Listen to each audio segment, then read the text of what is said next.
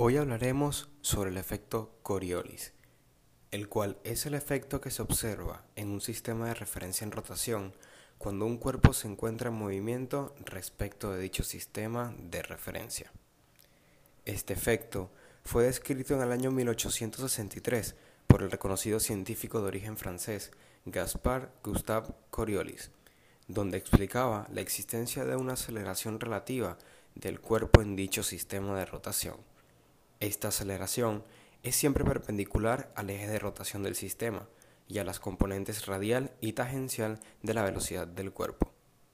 Sin embargo, ¿sabes exactamente cómo funciona el efecto Coriolis?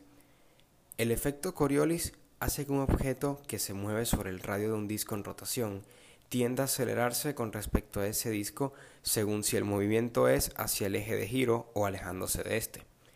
Por el mismo principio, en el caso de una esfera en rotación, el movimiento de un objeto sobre los meridianos también presenta este efecto, ya que dicho movimiento reduce o incrementa la distancia respecto al eje de giro de la esfera.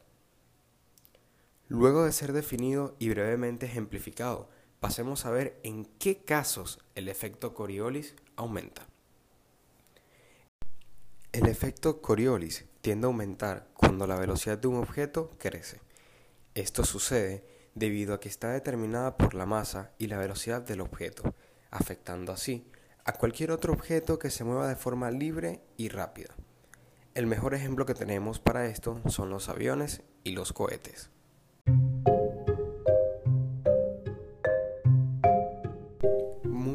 explicado el efecto Coriolis, pero aún no explicamos el por qué sucede. La razón por la cual el efecto de Coriolis se produce es la rotación de la Tierra. A medida que la Tierra gira en sentido contrario a las agujas del reloj sobre su eje, nada volar o que fluye sobre una larga distancia por encima de su superficie es desviada.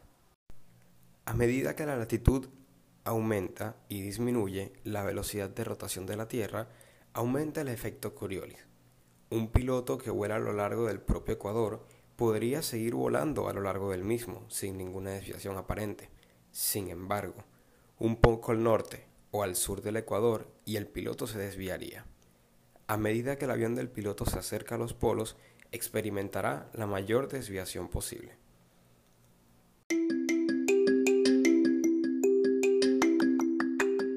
Repasemos lo que hemos visto hasta ahora. Ya conocemos qué es el efecto Coriolis, su creador, el científico Gustave Gaspard, cómo funciona y cómo sucede. Ahora, pasemos a ver por qué es súper importante este tema.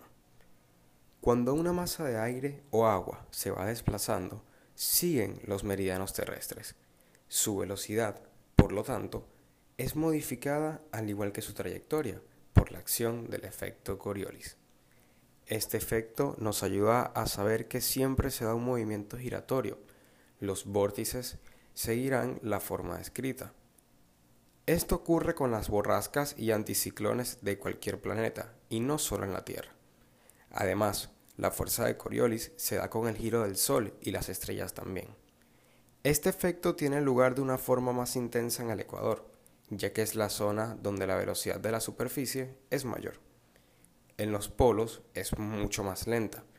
Esto se debe a que en el Ecuador la distancia al centro de la Tierra es mayor.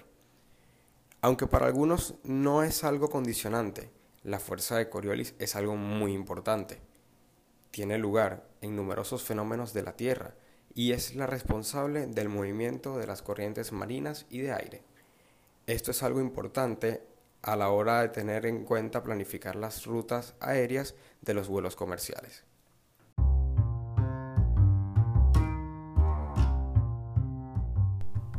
Conociendo la importancia del efecto Coriolis, dime, ¿te parece algo sumamente importante dentro de la ciencia? ¿Agregarías algo o comentarías algo? Déjamelo saber en los comentarios que yo los estaré leyendo. Lamentablemente se nos ha agotado el tiempo el día de hoy. Espero que les haya gustado todo el tema y que por supuesto hayan aprendido un poco más sobre los distintos efectos que hay en nuestro planeta y universo. Nos vemos en una próxima ocasión, internautas.